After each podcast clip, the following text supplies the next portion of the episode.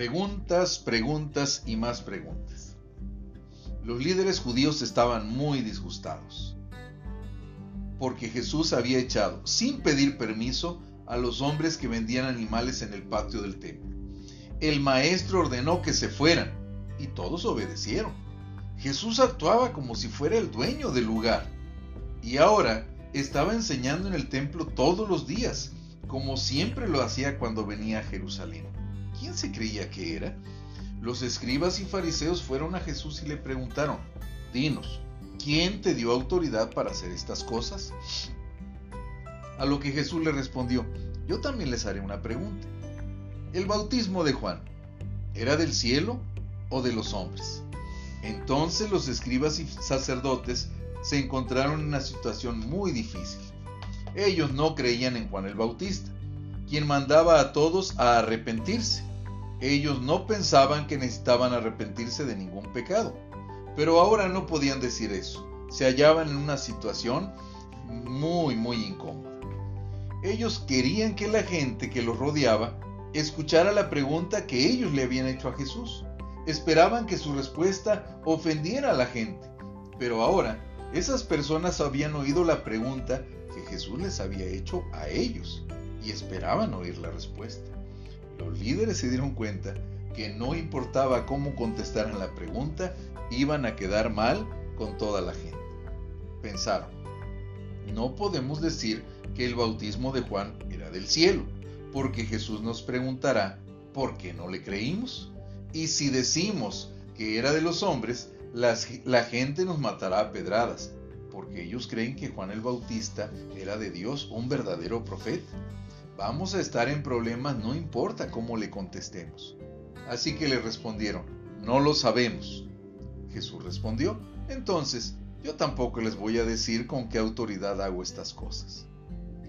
Los escribas y principales sacerdotes se enojaron aún más que nunca, porque Jesús ni siquiera les había contestado la pregunta. Decidieron entonces atrapar a Jesús en sus palabras.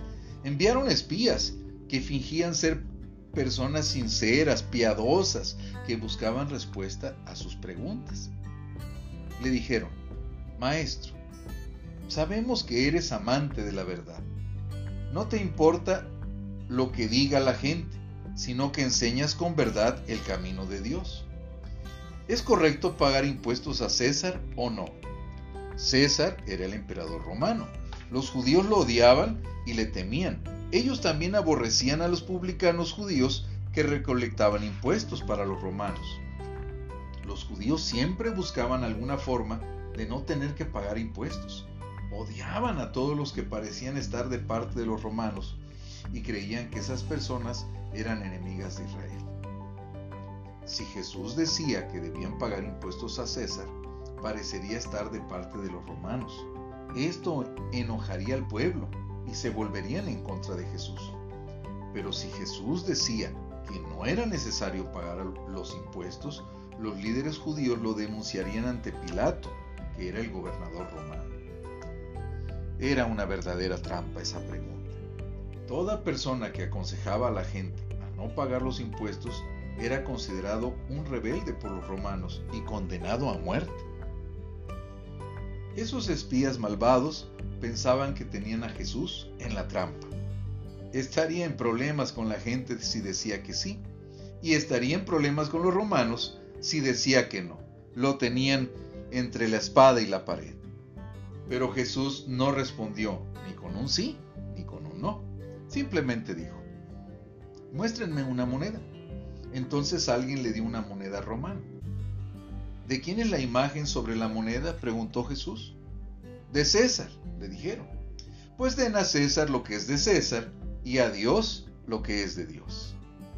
Los espías que le habían hecho la pregunta no podían creer la facilidad con la cual Jesús había evitado su trampa. Quedaron mudos. Después vinieron unos saduceos con otra pregunta. Los saduceos no creían en la resurrección.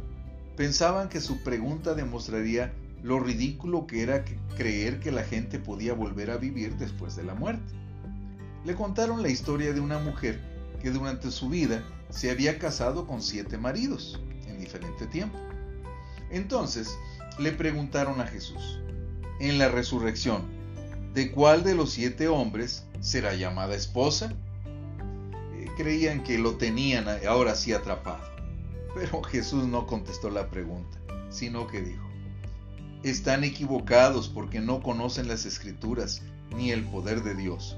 En la resurrección, las personas no se casarán, sino que serán como los ángeles de Dios en el cielo. Pero en cuanto a la resurrección de los muertos, ¿no han leído lo que Dios les dijo a ustedes? Yo soy el Dios de Abraham, de Isaac y de Jacob. Dios no es Dios de muertos, sino de vivos.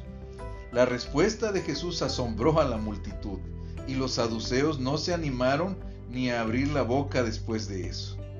Preguntas, preguntas, preguntas, preguntas engañosas, preguntas ridículas, preguntas ignorantes. Con qué facilidad el maestro trató con cada una de ellas.